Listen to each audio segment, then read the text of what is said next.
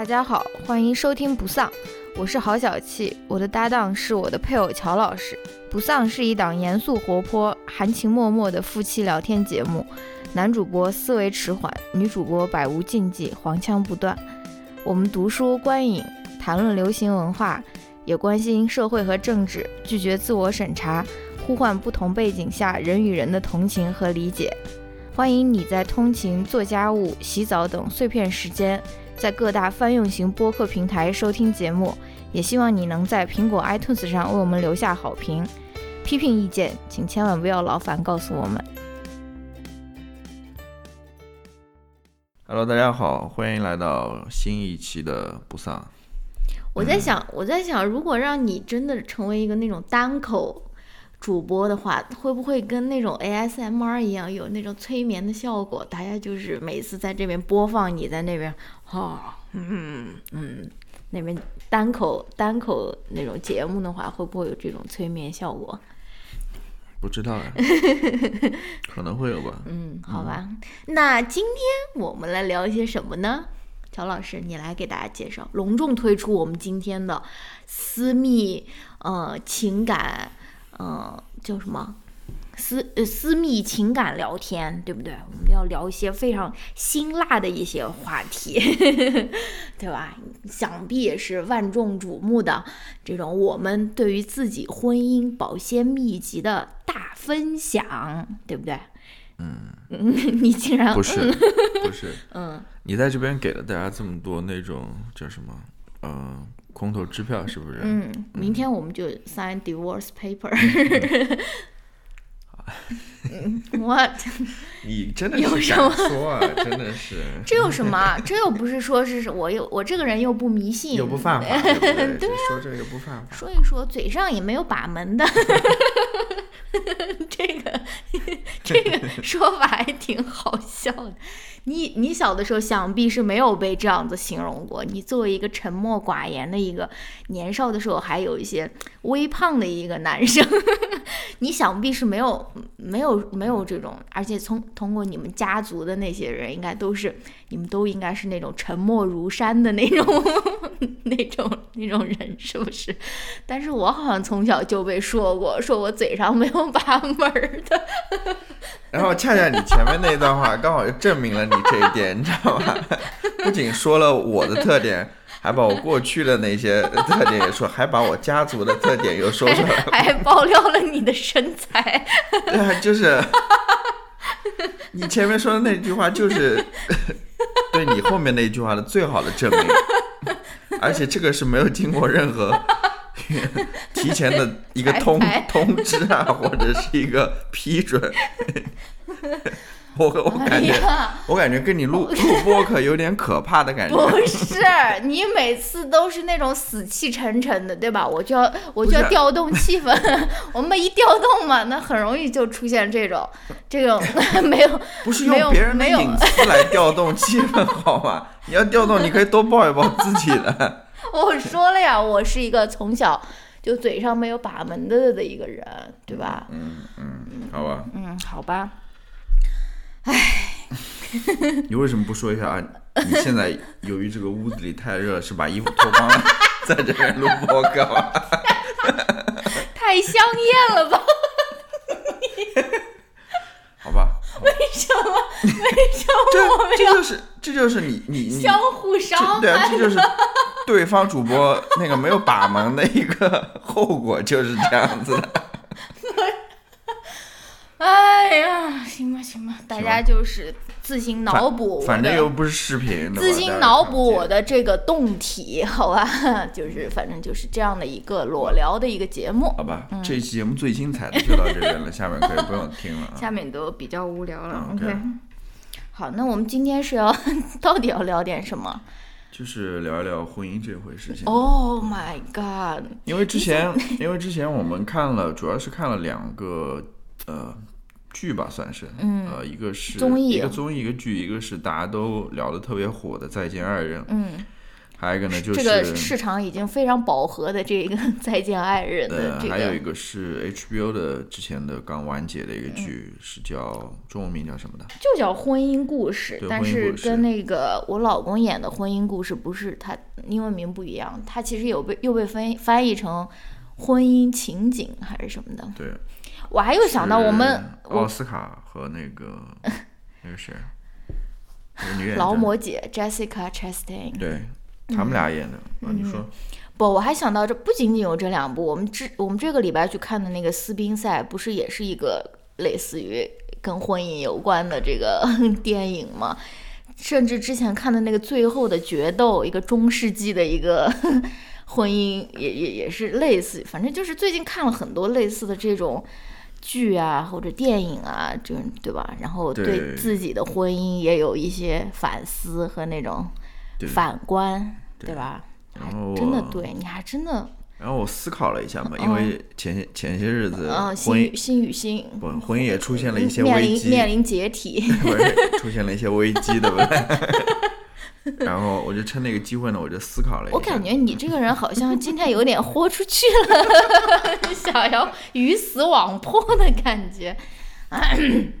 会不会就是 就是这个节目开始的时候是一个结婚的状态，然后聊着聊着聊到最后就离婚 Let's 以离婚收场，这个可能是播客界最重要的一一大奇闻。嗯，就是最重要的一集播客吧，好吧？嗯，我我我也有了一些想法吧，嗯，就是一些比较有意思的一些一些想法，我也不知道，我好像就是我自己觉得自己的想法有意思还行，就是所谓的某种婚姻的理论嘛，嗯对吧？啊、嗯，现在我还不知道这个理论是什么。对，但是我也是脑那时候脑袋一下子就迸发出来了这么一个观点，嗯 然后后面我试图去嗯对这个理论进行一些就是让它变得更完整嘛，因为 之前只是一个很简单的一个一个想法一个 idea，嗯，我要让这个理论更加完整，更加丰满。对，更加就是像那么一个理论，对吧？从各个角度看，它都是能说得通的，或者怎么样。嗯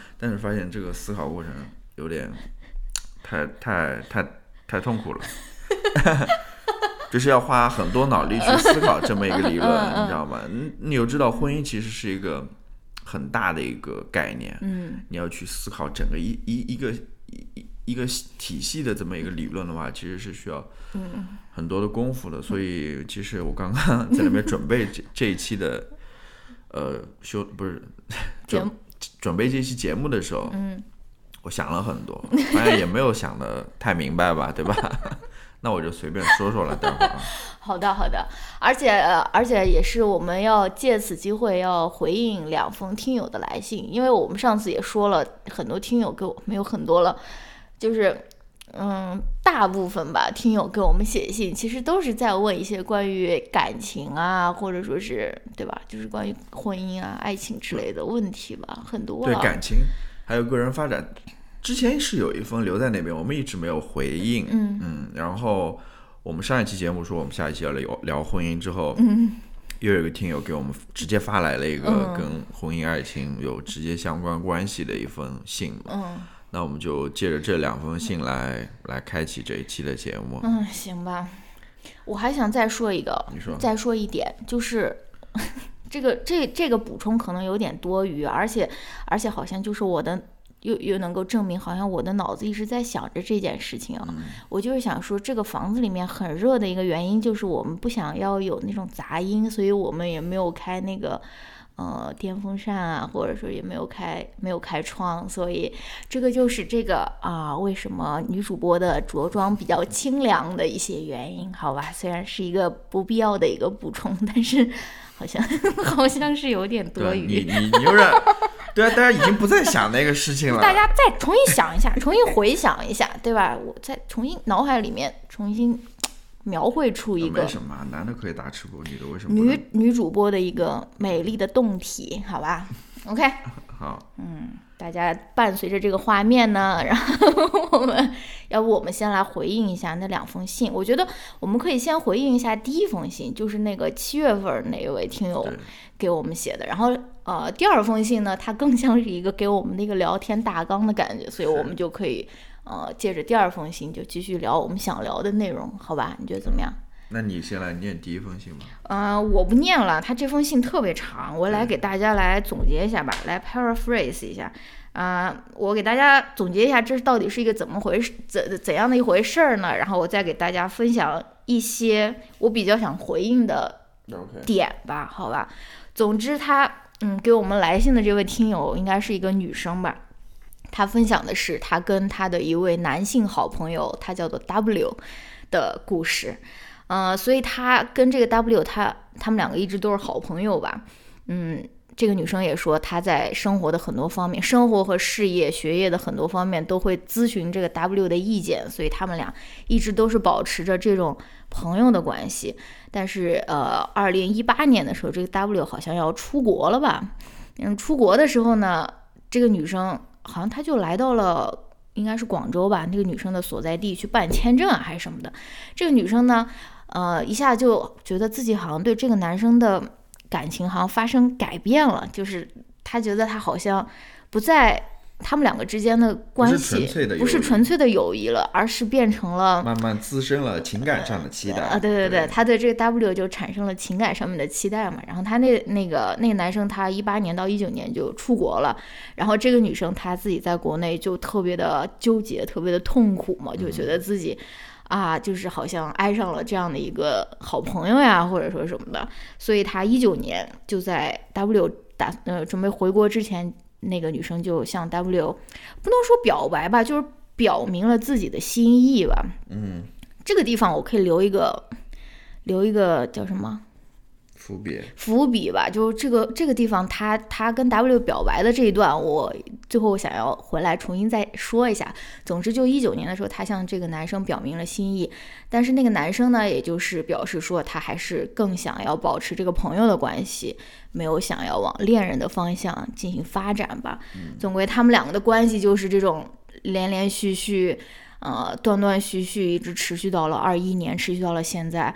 然后到二零年、二一年的时候，这个事情过去了一段时间，他们两个又重新，好像又开始了像之前一样的那种友情的关系。他们俩会分享生活呀，或者说什么的。呃，但是在二一年的时候呢，这个女生就通过一个她她和 W 的共同好友知道了说，这个 W 其实这几年其实一直都是有女朋友的，但他一直没有跟这个来信的女生说，所以就是这样的一件事情，让这个女生感觉到非常的痛苦嘛，他就觉得说。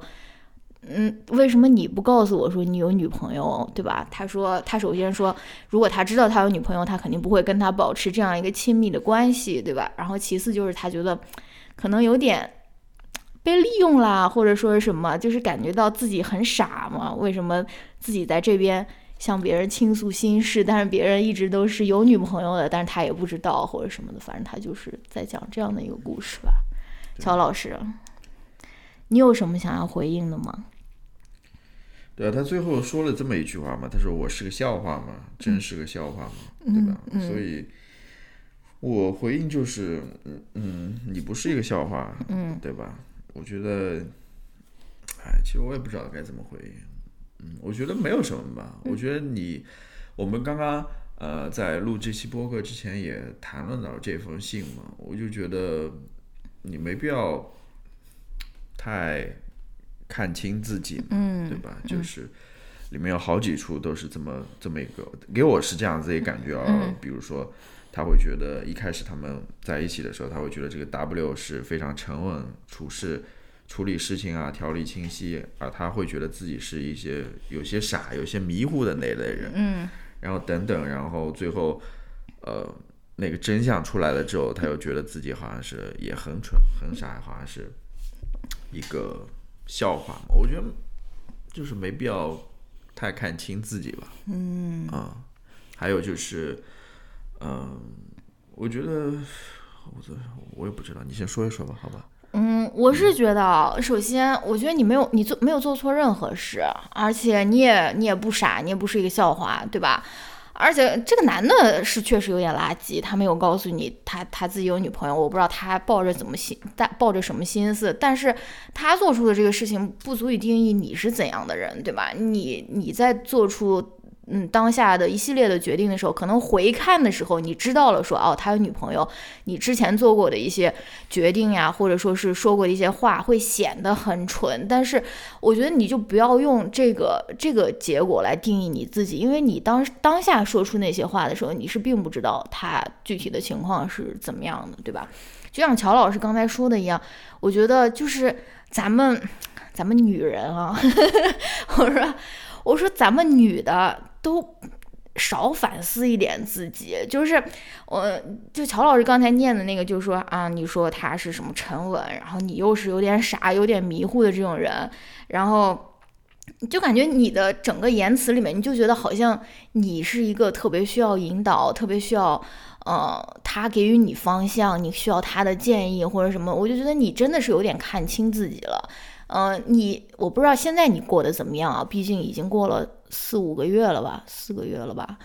嗯，我不知道你有没有从这个这个情感里面走出来。但是谁离开谁都是可以活的，对不对？而且你你你真的应该相信自己的决定，相信自己的决策，不要总觉得说啊我不行，我这个做不了，那个做不了，我这个看的不如他客观，我没有他理性，或者说什么，我就觉得。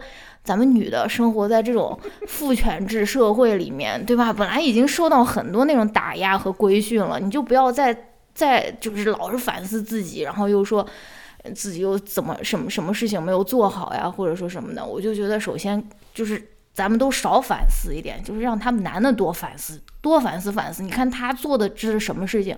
你说他反思没有，对不对？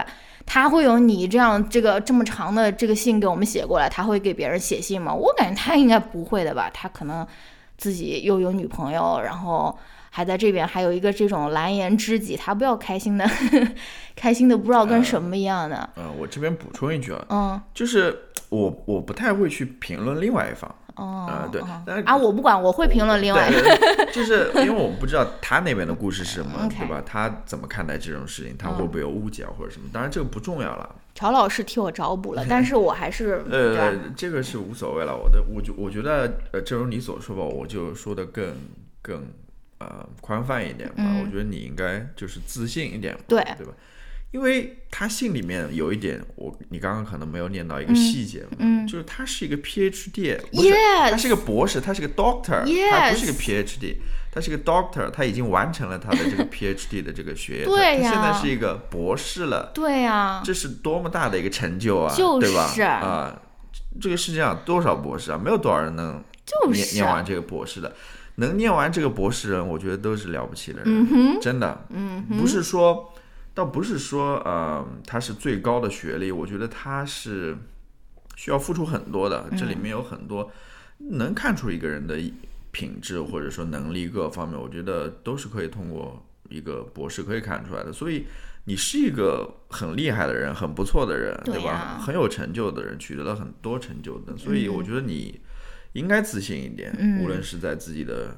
可能你在事业上面很很自信了，对吧？在学业上面很自信，但我觉得在自己情感生活上面也应该自信一点，对对吧？我觉得，呃，很多事情就更更积极一点，更主动一点，不要说，嗯，就是好像不要总觉得自己不行，对对对，嗯，对。然后我还想说另外一点，就是刚才我跟大家说埋下的那个伏笔吧，因为他这个这位听友他写来信的时候，他也说说他依旧哎。一八年的时候，在那个男生出国之前，他不是跟他表表明心意了吗？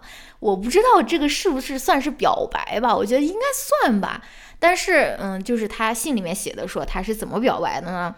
哦，他这样写的：这种痛苦纠结的情绪，在一九一九年十月，W 回国一一个月，呃，回国前的一个月爆发了。哦，不好意思，不是一八年表白的，是一九年回国前的一个月表白的。我向他传达了我的心情。我说他来广州看我后，我对他的感觉变了，我不知道怎么办。我表达出短期内，至少在我放下这个念想前，我们不要再联系了吧。就是这个是他表明心意的一个途径。我是有一点点的不能理解，但我我也可以理解了。但是我是觉得，如果是我的话，我不会选择这样的一个方式去跟他表表白。我觉得，如果我喜欢一个男生，或者说我想要跟一个男生表明我的心意的话，我不会这以这种以退为进的方法，我会直接跟他说清楚。就是因因为你看，这个女生她说的是。她她其实，在表白，但是她其实又在说我们不要联系了，这个就是我有点不能理解了。但是我这种人，对吧？赤膊的这种人，可能可能 是不是那种好女孩，right？嗯，就是我觉得你表白，你就大大方方表白，你就说我喜欢你，我们能不能在一起，对吧？如果我们想要在一起，我们以后要以怎样的一个方式在一起，对吧？你不要就这样说说。我们就不要再联系了，好像就是你喜欢他是一件错误的事情，就是你需要，你需要为你自己的这个喜欢这份感情而付出一个，而而而被惩罚一样，对不对？就是我觉得这没有必要。你你你你喜欢一个人是再再再正当不过的事情了，对吧？你你你我我就觉得你你下次如果再喜欢一个人的话。你就你你不要以这种以退 这种什么以以以退为进的方式表白，你就直接跟他表白，问他说要不要在一起，或者说怎么在一起。如果他说不能在一起，或者说他有什么问题的话，你就 move on，你就找下面一个人，对吧？就是就是不要不要不要试图用这种方法让对方感到愧疚，就说哎呀你喜欢我，但是我们又不能联系了。然后后面他答应或者不答应，你这里面好像都。都好像不是一份关于纯粹的关于这份感情的回应，可能是关于你的这个姿态啊，或者是你这种防御性的这种，对吧？我是觉得以后成为一名啊直球选手，好不好？就是在谈恋爱的时候喜欢谁就直接跟他去表白，不要说就说我喜欢你，对吧？就不要在那边觉得自己好像很不行，嗯，就是对对吧？对，嗯，甚至说你。现在遇到了这种情况嘛，感觉很纠结，感觉好像是，呃，被欺骗或者怎么样，对吧？你也可以直接去问他嘛。对。对啊，就是说你为什么当初没有跟我说这件事情，或者说这到底是怎么一回事，对吧？为什么你有这个女友，还你们到底是什么关系啊，或者什么？你直接去问这些事情。所以这个是一个很好的建议哦。对，就是很多事情就是直接一点嘛。当然我知道了，有的时候，嗯，包括我自己在内了，很多时候你去。做一些事情的时候，可能没办法那么直接了，对吧？多少有一点担忧啊，或者说心里有一些恐惧啊，或者说什么之类的。反，但是我觉得这个时候就记住一句话嘛，就是 I'm a doctor，so 我应该能做所所有的事情，我都就是我应该自信一点，对吧？我能完成这心脏外科手术呢？对，就是当你觉得好像要退缩的时候，就记。提醒自己，嗯嗯，我是一个博士，嗯，好吧，就是就比如说我要那种婚内出轨的时候，哎，I am a doctor，不好意思，你怎么不笑呢？这样就这个笑话就不太就没有就是得到这种回应，而且你如果不笑的话，其他人也就觉得就说不能笑，因为毕竟这个事情，这个我出轨的对象就是受害的人是你。没有了，我觉得我 这有什么好笑的 ？OK，因为这种事情颠的太多了，这个毕竟是一个 叫什么？嘴上没有没有 没有开门的的人。嗯，好吧，好吧，对。那我们来念一念第二封信吧。嗯嗯，第二封信你念还是我念？我好像这个我来念吧，你来念吧。我念的话，我就全部念一下吧。就全部念呀。好吧。嗯。他有感情的朗读啊。也不是很长了。嗯嗯。好，亲爱的七七子和乔老师，你们好，我是不丧的忠实听众。每次在听不丧的时候，都有一种被看见的感觉。嗯。经常感叹自己没有成型的想法，竟能被你们恰到好处的说出来，精神舒爽。嗯。因为乔老师在上一期播客里说，他要聊一些。婚姻的想法，刚好我对这个有很多疑问，想听听你们怎么看。嗯我结婚已经四五年了，做结婚这个决定的时候是很仓促的，也没有完全想清楚，脑子一热的结果。在过去的四年里，自然经历了许多挣扎，看了婚姻咨询，也有很多次差点分居。我坚信婚姻是需要双方共同努力经营的，两个人一起学习如何沟通，如何倾听，如何面对危机。如何设身处地的为对方着想？如何想尽一经营一间公司一样经营婚姻。然而，就在不断磨合、共同成长的过程中，我们啊、从恋人处成了合伙人，两个人之间不再会争风吃醋，不再会为对方心跳加速（括弧），除非是气的（括弧 ），更不会对对方夸胡是什么？是一个很老派的发音，就是那种老生夸胡。更不会对对方朝思暮想。但是不可否认，我们在世世俗意义上也一步一步活成了，呃，外人眼里家庭事业双丰收的一对。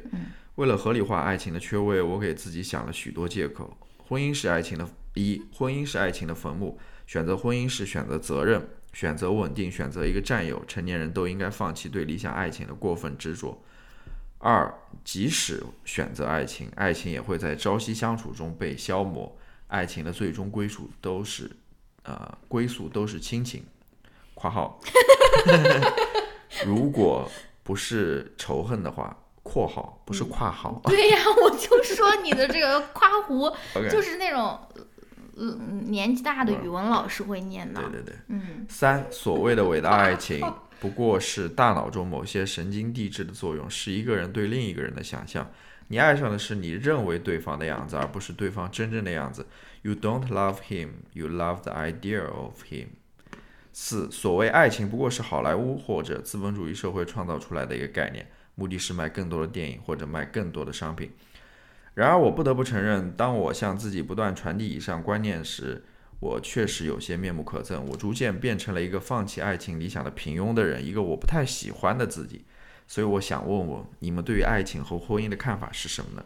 祝二位身体健健康，Enjoy the holiday season。哇，念到最后一句，啊，我觉得这位听友他说了很多了，他自己嗯。提了很多关于爱情也好、婚姻也好的看法啊、我觉得看起来都是好像是有道理的，或嗯。者说这些观点我们也经常在呃平常的生活当中啊，或者从别人的口中也能听到嘛，嗯。什么爱情是。哦，婚姻就像开一家公司一样的合伙人的关系啊，嗯 什么啊、队友的关系啊，战友的关系啊，嗯。然后什么啊、婚姻是不是爱情的坟墓？嗯呃，然后爱对方是只是爱对方，呃你想象的对方嗯还是、还是怎么一回事？反正很多观点吧。嗯嗯我不知道你对此有什么看法？嗯，怎么说呢？他这个真的点太多了，我有一些，我我其实对，嗯，其实还不如就直接说我们的看法，于对啊对于婚姻和爱情的看法。对啊，嗯，乔老师，你的理论什么时候才说出来？现在可以出来。赶快跟我分享，跟电波那边十几亿的听众分享。这个理论呢，爱情理论啊，你已经就是说铺垫了这么长时间，万一一下子出来是一个非常一般的一个理论，就是那种非常幼稚怎么办呢啊 嗯，什么是爱情？什么是婚姻？嗯这是我思考的一些结这是我思考的一些结果结。我觉得大家可以互相探讨一下嗯啊，嗯大家也大家是谁？不就咱们两个人探，讨吗？就是就听听吧，嗯大家可以听一听。嗯，好的因。为我总觉得这种这种理论好像我很少听到，哦，真的吗？嗯，可能啊，可能是难道你是 original？对，不是，绝对不是，嗯绝对不是，好吧？快点，快点！我想大家都已经等不及了。千万不要抱这种期待，好吗？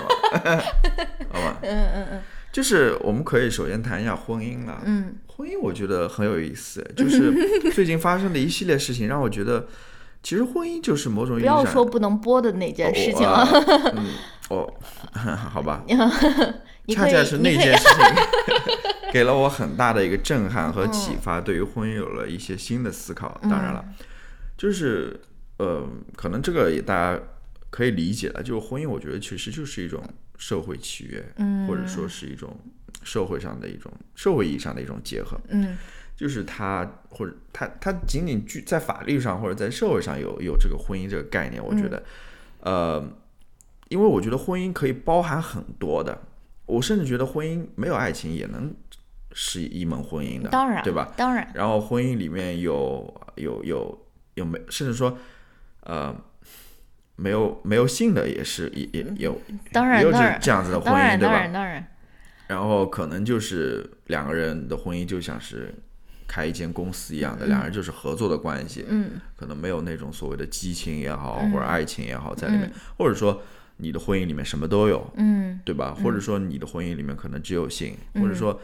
就是啊，只有性，非常令人向往、啊。就是婚姻，我觉得它是，它它只在法律上有这个概念，或者说对吧？你你们只要签署了某一个文件，嗯，你们就是处于一段婚姻当中，是不是？嗯我我觉得婚姻没有什么特别好聊的，我想聊一聊爱情这回事情。嗯，我当时在呃想这个的时候，我就在想，其实爱情翻译成英文怎么翻译啊？love，但是 love 的话，你在英文当中，你又是包含很多种爱的，你甚至包含亲情，包含爱情，人与人之间的爱，嗯，对吧？嗯 Love- love- 对啊，love is love，就是爱就是爱嘛，他没有说是哪哪一种爱，或者说怎样的爱之类的。嗯，但是好像在中文里面，大家又会把亲情和爱情什么都分得非常清楚，对吧？啊，什么、嗯，呃，爱爱情最后就是亲情，就亲情，好像是两种完全不同的概念一样的，呃，而且亲情里面好像也没有爱在里面的感觉，嗯。更多是一种责任啊或者什么之类。嗯。但是我觉得这个首先就很有意思。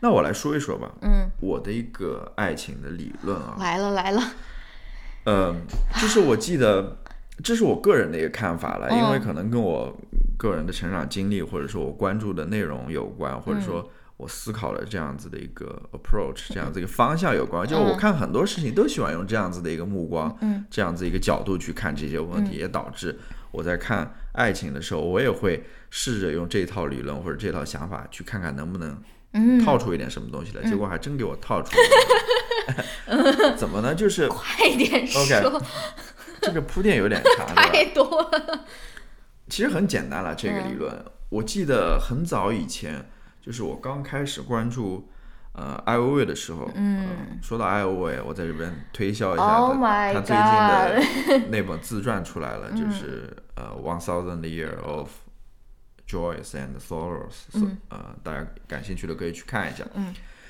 他以前我记得在一个视频当中，那个视频是呃另外一个艺术家或者是导演拍的，就是问大家什么是爱情。嗯我记得应该如果没有记错的话，艾薇薇在里面说，爱情就是自我呗。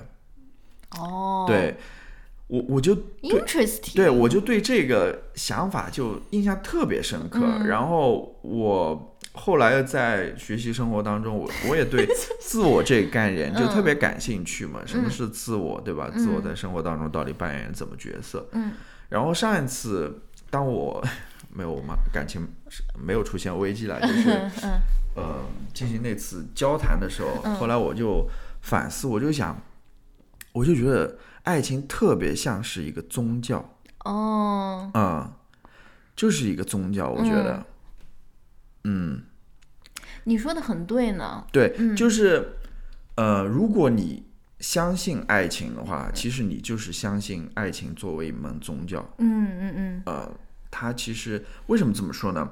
我觉得，嗯，同样是的。如果说你想在，就是刚刚不是说爱情就是自我呗？嗯我觉得这里面自我有两个概念，嗯有有有有可以分两块去理解。一块就是说，嗯，什么意思呢？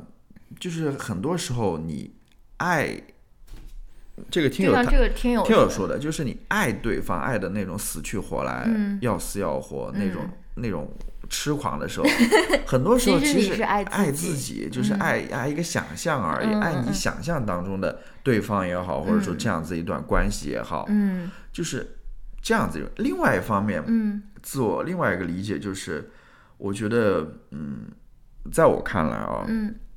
一个好的一段感情或者说一段爱情的话，我觉得最关键的是说，呃，你愿不愿意在这段关系当中把自自我放低，嗯就是把自我呃交出去。嗯我是这么理解的。嗯而为什么我会说爱情在这个意义上像是一个宗教呢？其实宗教也是的，嗯宗教很多时候也是要把你自己给交出去的。嗯呃，你要相信这个宗教，你要让宗教的这些观念进入到你的身体内的，你不能说一方面又特别自我，然后另外一方面就你跟这个宗教观念在里面打架的话，你怎么可能能够真正的投入到这个宗教当中呢？我觉得宗教也是这样子，你要是你也要把这个自己给交付出去了。我觉得从这个意义上来讲，我是觉得爱情。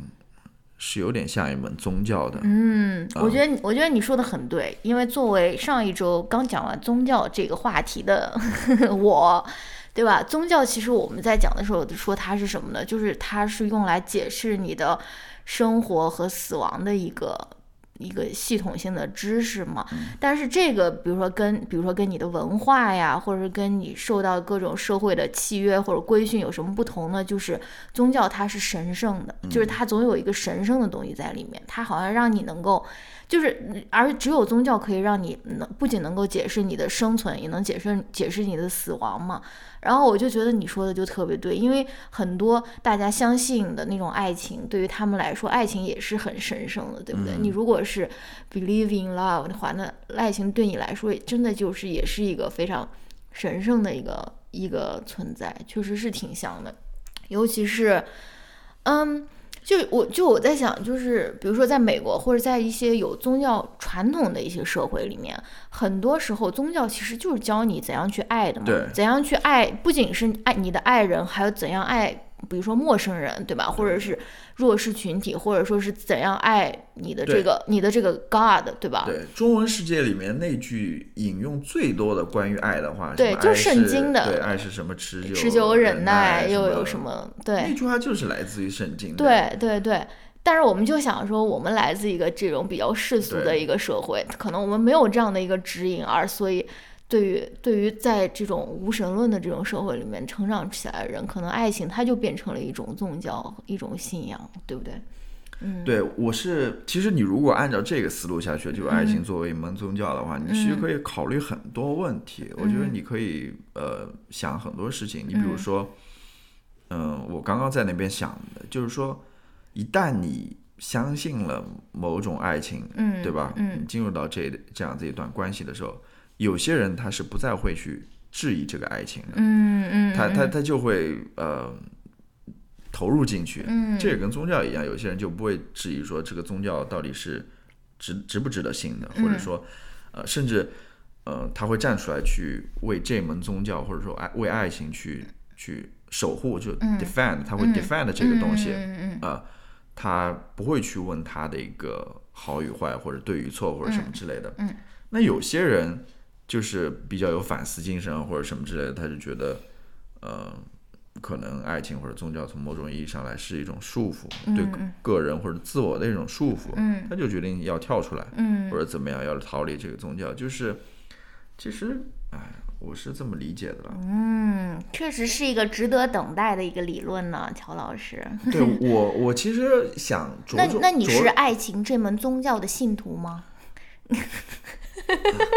对，嗯，还可以去问的，就是说，嗯，是什么原因让你陷入到爱情当中？嗯，呃，你去相信这个爱情这回事情？嗯，这里面有很多原因了，我觉得可能就是对方所展示的某些特质，或者说什么之类的等等。我觉得这个我都是没有特别仔细去想的。嗯，呃，正如你跟宗教，你会相信某种宗教，嗯。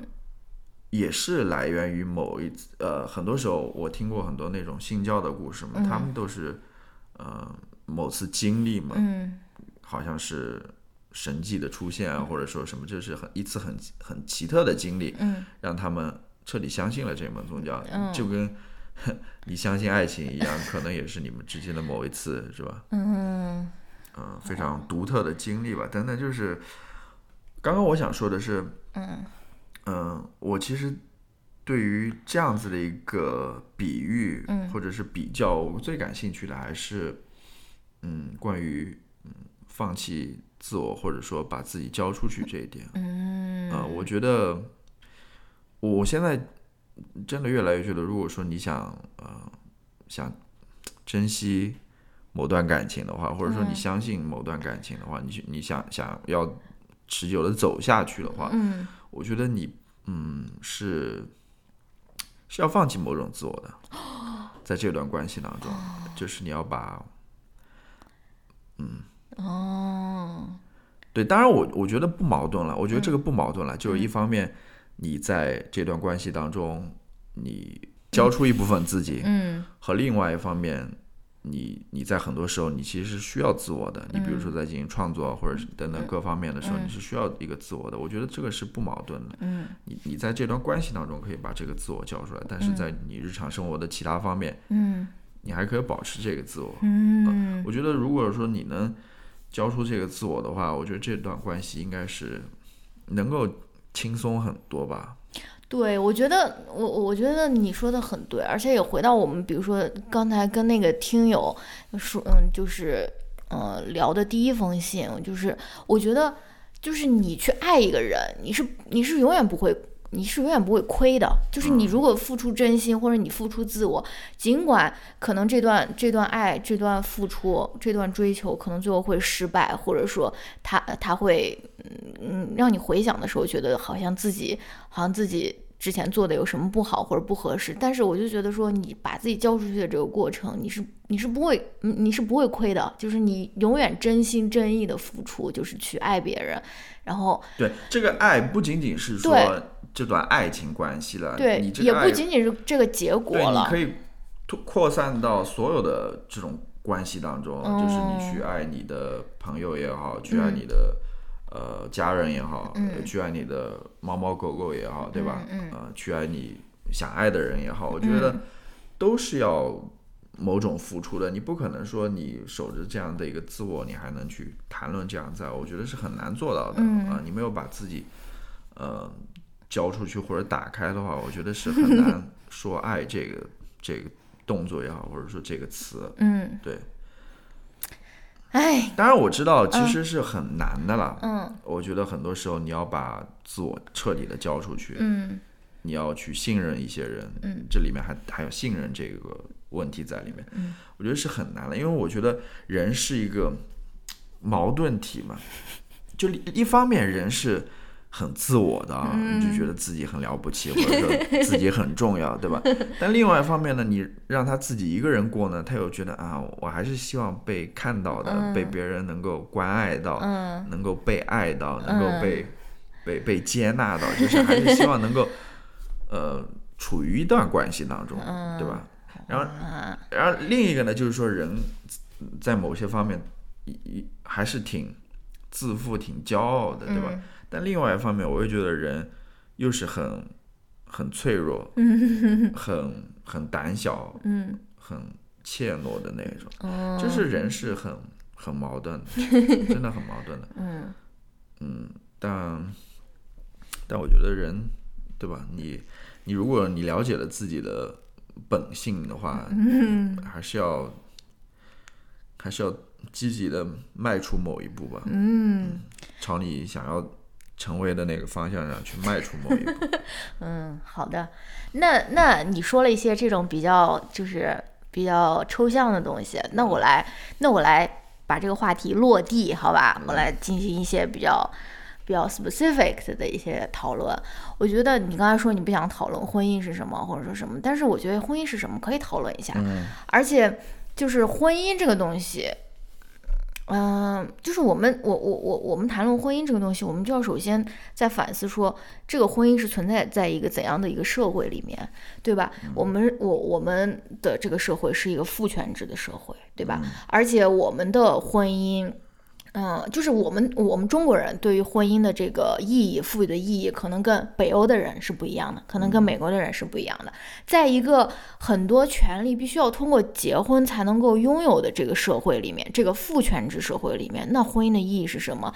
跟一个比如说瑞典，你结婚或者不结婚，你的小孩都可以去上某某一个学校，然后也没有户口或者这种这种捆绑的这个社会里面，那婚姻对于呃，这这两两类人的意义肯定也是不一样的，对吧？就是我我如果是生活在一个这种非常非常理想的一个社会里面，就是不管结不结婚，我的小孩我都可以生小孩，对吧？我的小孩都可以有一个合法的一个身份。我我我的配偶，即使他不是呃我的另一半，即使他不是我的呃结婚的配偶，他也可以比如说给我签那个手术的协协议啊，或者说是我也可以把我的遗产留给他呀，就不需要一个婚姻这个法律效力的这个社会里面，我觉得婚姻对我来说是没有任何意义的，就是我不会是我不会想去结婚的，我为什么要去结婚呢？就是我我我我我结婚有有有什么对。有有什么意义呢？你你刚刚说的是这种就是非常理想的呃对，就是情况下面，嗯法律上或者说社会层面上，对婚姻所带来的便利嘛，对对吧？我之前也谈过一点，quote and quote 便利，对，如果你从那种呃文化上面，嗯我不知道这说对不对了，但是我讲的这个例子，你一听就会明白了。嗯就是你要想一个人，如果说他按照大家期待，对吧？嗯这个这个社会的期待，他在二十五岁的时候就结婚了，二十六岁是六岁的时候就生子，然后二十八岁的时候生了二胎，对吧？他就完成了一系列这种任务。嗯然后和另外一个人相比，他到三十五岁的时候他还没结婚。嗯你要想，这个三十五岁这个人肯定在二十多岁到三十岁的过程当中一直在被被催婚，对吧？就是他在这上面所要受到这种骚扰啊，嗯，和那个二十五岁就结婚的人相比，是不是有多出很多？是啊，这种精神上的这种骚扰，对吧？对啊，这种这这种种折磨负，担，这个是我们刚刚在谈论那种呃 paperwork 那种嗯东西的时候是不会考虑到的，对对吧？然后，正如你刚刚所说的嘛，如果说你在这样子的一个社，这这就是一个不平等的社会嘛，我就觉得嗯凭什么，呃，我不想进入婚姻的一个人，嗯我就比那些进入婚姻的人，我就少了那么多的权利，嗯。我就要经受那么多的精神上的折磨，嗯。对吧？嗯。那如果说是一个平等的社会，大家都应该平等，结不结婚，嗯。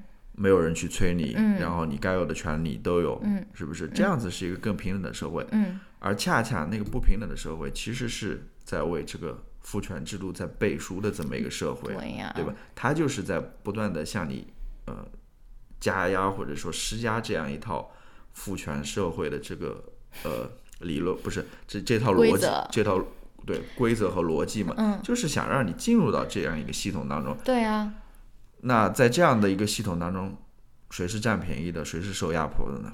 对呀，这不是很清楚的吗？嗯它其实就是一个庞大的这么一个机器啊，就是想把不更多的人嗯卷入进来，嗯然后，所以说对婚姻有什么意义呢？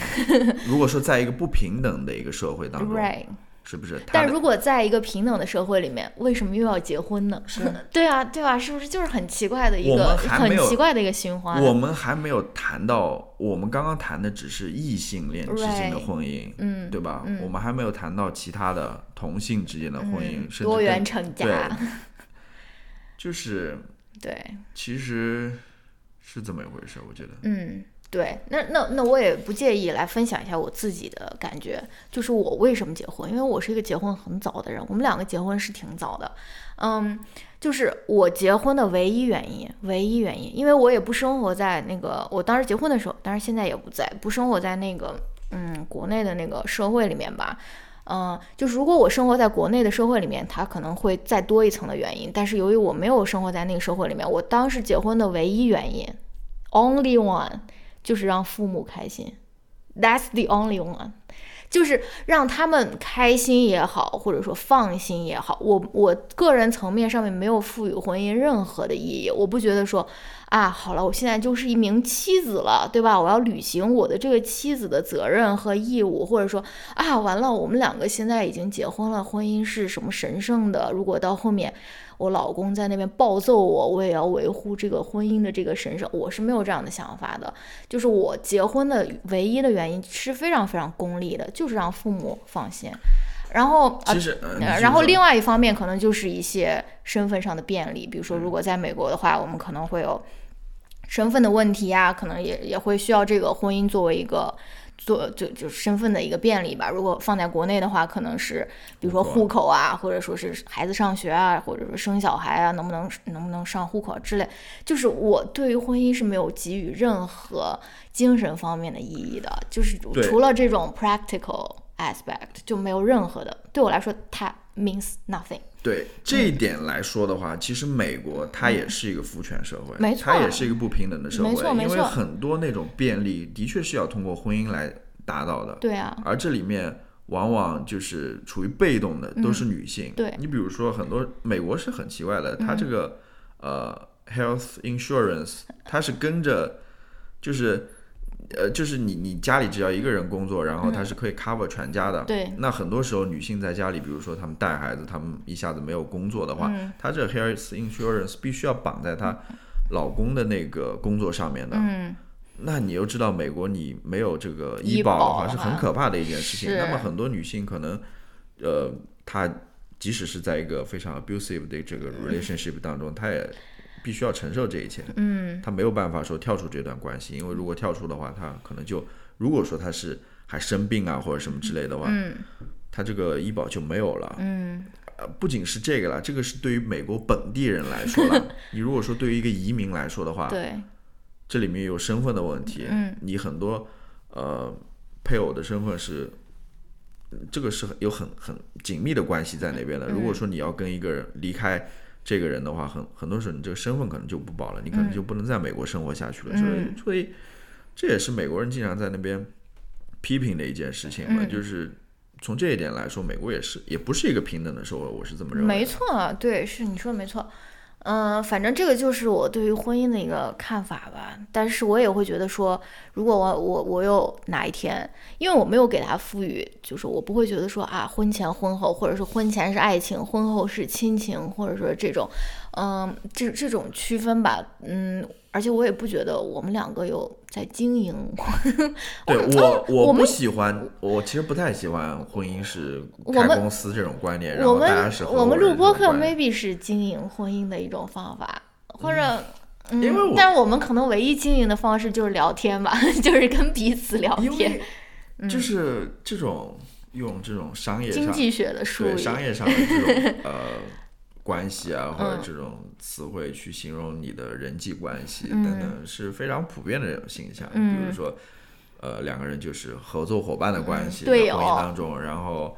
啊、我跟我的导师就是老板和 打工者的关系等等，就是嗯，嗯，你我不喜欢。我我觉得不要去这样子吧，嗯。我不太喜欢这样子，因为我不知道，我也没开过公司，我也不知道合伙人到底是怎么回事，但是我觉得两个人的关系应该不是合伙人的关系吧，哦，是吧？嗯，好的，反正我我又想继续再说一点，就是也是接着刚才的那个话说，就是嗯、呃我们刚才说了父权制社会嘛，而且在父权制社会里面，乔老师刚刚说了，谁是婚姻，我我为什么为什么要为什么要必须要进入婚姻才能够才能够享有很多应有的那种福利啊，或者什么，它也是其实也是一个就像我们所说的那种不平等嘛，就是女性很显然是在这个婚姻中，她在这个父权制社会里面，她是更受到剥削的一方，她可能会需要去。呃，生儿育女首先带来身体上面的一些疼痛，或者说一些改变，然后很多也是，呃，需要放弃自己的工作，在家里面带小孩，做一些无偿的一些劳动，对吧？就是比如说家务劳动，或者说育儿，很多时候，嗯，这些都是没有没有报偿的嘛，所以，所以怎么说呢？所以这才是为什么很多很多的，就是创造出来的这种浪漫爱的这种话语，它其实都是跟女的说的嘛，就是你会坠入爱河，有一个霸道总裁来把你给带回去，然后在那边壁咚你，或者说给你一辈子让你不愁吃不愁穿，就是这种也是对于女性的一种洗脑，对吧？就是我觉得，哎，就是。想到婚姻，就是尤其是在父权制社会下面的婚姻，真的想到更多的是这种不平等，而不是说是它所带来的这种浪漫啊或者什么。因为我觉得它带来的这种爱呀、或者说是，呃，它不需要在婚姻中才得以体现，它在一段好的亲密关系里面，它都是会给你带来慰藉呀，带来那种，它就是婚姻 has nothing to do 对 with it，right？对，其实、嗯对，其实我们很简单的去谈论一下这个问题了。你要说婚姻的话，其实要谈谈论它的复杂性的话，它其实也挺复杂的，它有各种各样奇怪的面相，对吧？它有各种各样不同的那种嗯形式，对吧？嗯，但是是，嗯，那还有什么要说的呢？要不要谈聊一聊那个节目？我们刚刚说的两个节目啊，什么之类的，你有什么要说的吗？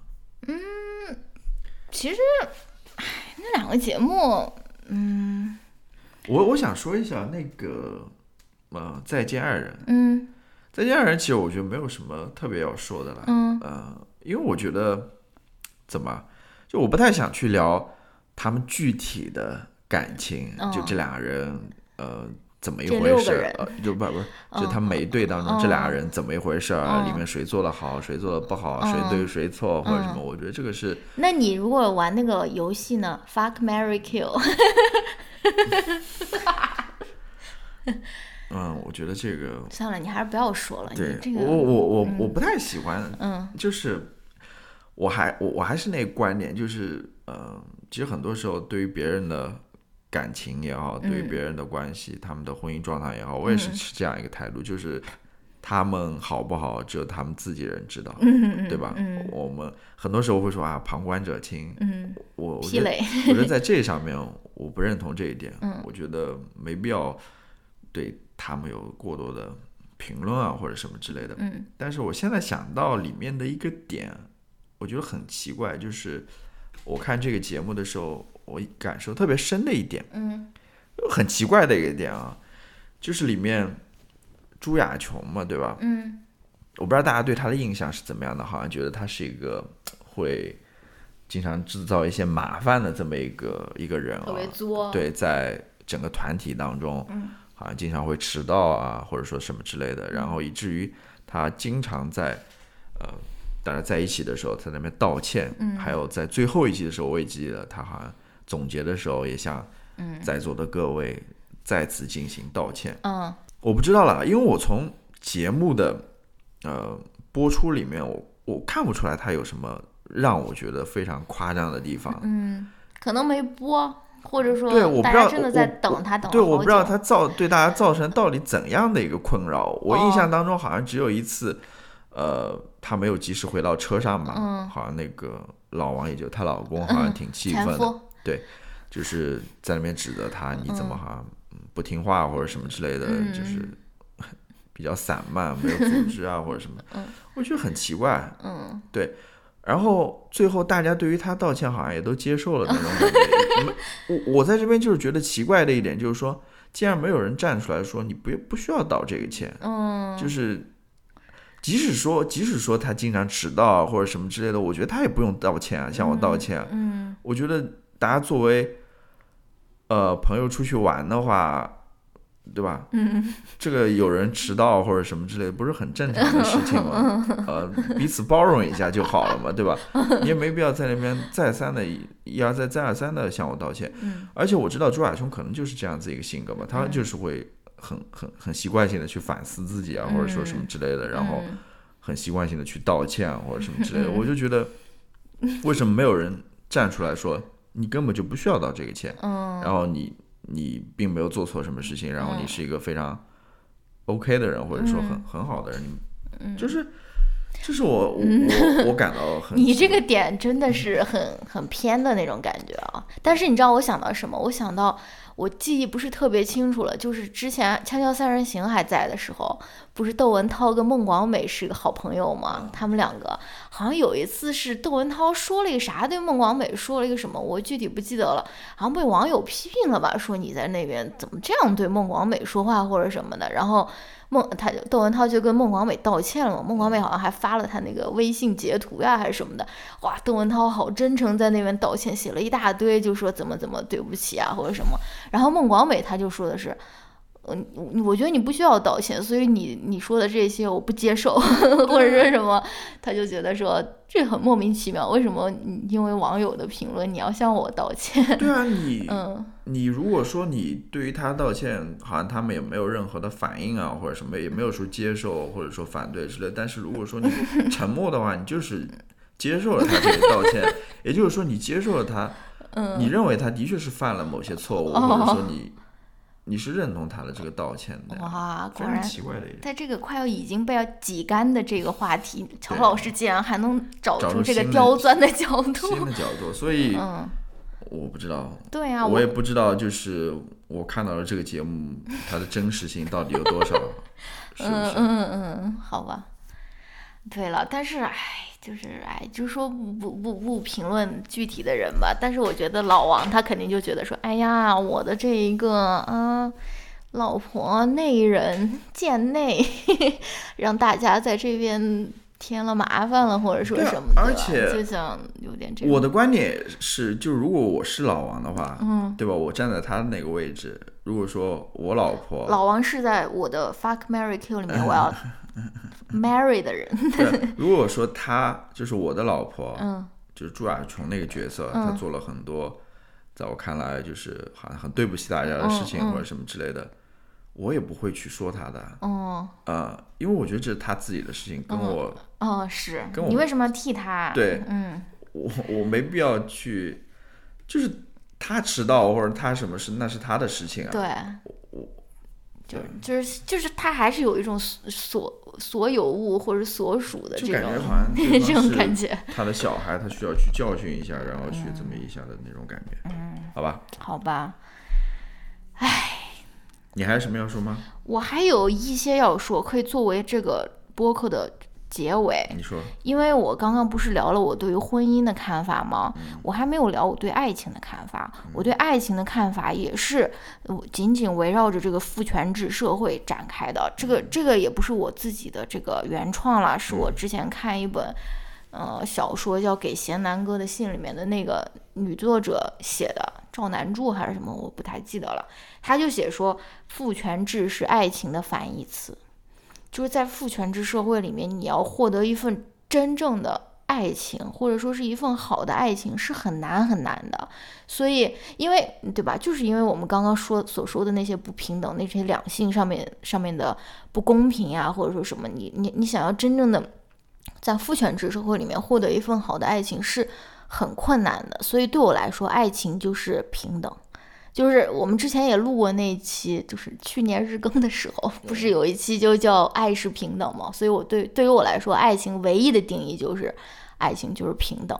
然后在父权制社会里面的话，爱情就是女权主义的，就是爱情一份好的爱情必须是一份女权主义的爱情，就是必须是一份追求两性平等的一种一一一个一个爱情，对吧？甚至你可以说，爱情它在父权制社会里面，它就是一种 resistance，它是一种反抗，它是有反抗性的。如果你在父权制社会中想要追求一份一份好的爱情、平等的爱情的话，那你其实就是在反抗一些东西的，对不对？